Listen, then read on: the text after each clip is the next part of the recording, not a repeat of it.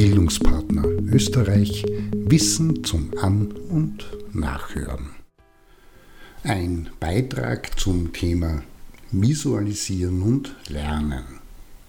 Ganz allgemein ist davon auszugehen, dass bereits seit Beginn der menschlichen Kommunikation auch visuelle Zeichen und Symbole genutzt wurden. Hinweise, Wegmarkierungen oder Bilder, welche die Stammeszugehörigkeit visualisieren.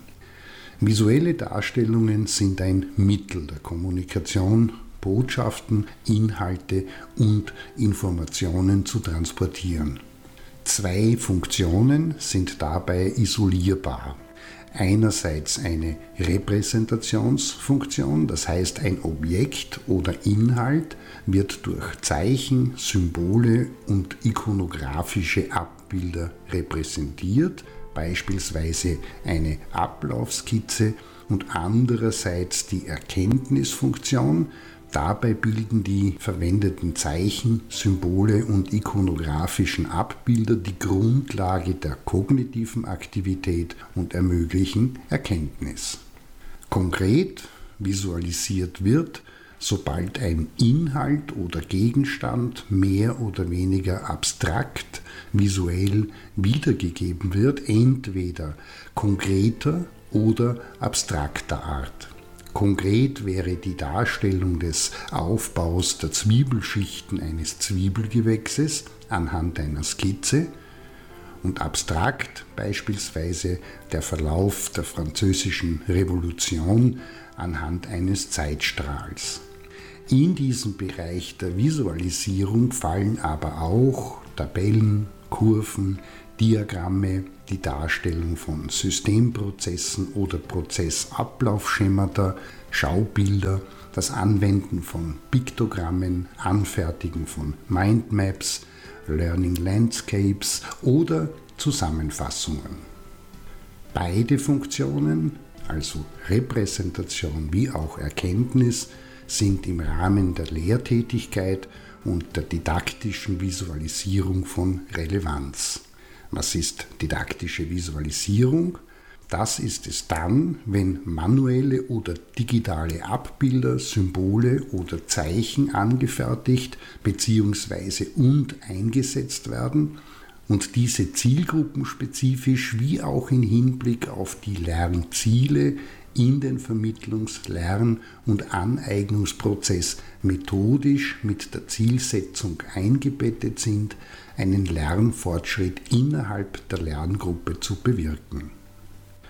Die Materialien, die zur Visualisierung verwendet werden, sind selbsterklärend. Papier, Stift, Marker, Kreiden und dergleichen. Und die Visualisierungselemente sind analog wie digital Buchstaben, Linien, Pfeile, Rahmen, Sprechblasen, Banner, Figuren, Landschaften und Piktogramme. Zusätzlich Hervorhebungen, Unterstreichungen, Farben, Schattierungen und 3D-Effekte.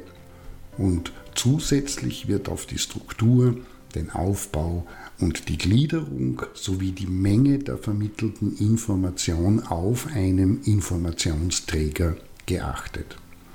Wichtig ist jedenfalls, sich bei der Planung von Visualisierungen immer folgende sechs Fragen zu stellen. Erstens, welche Lernziele werden mit der Visualisierung und möglichen damit verbundenen Arbeitsaufträgen verfolgt?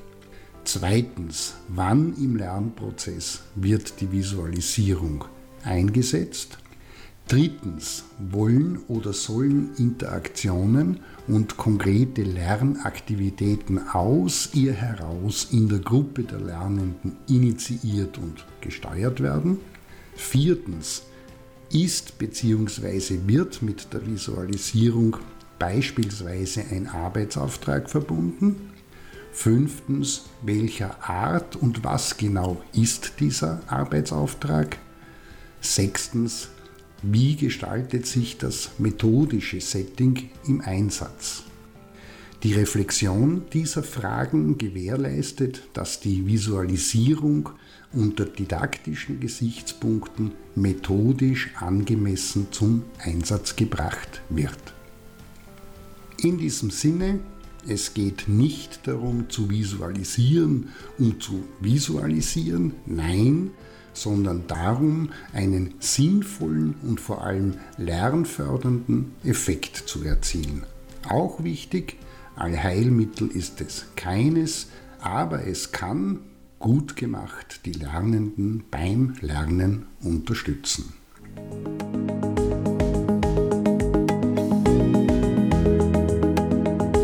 Das war Bildungspartner Österreich Wissen zum An- und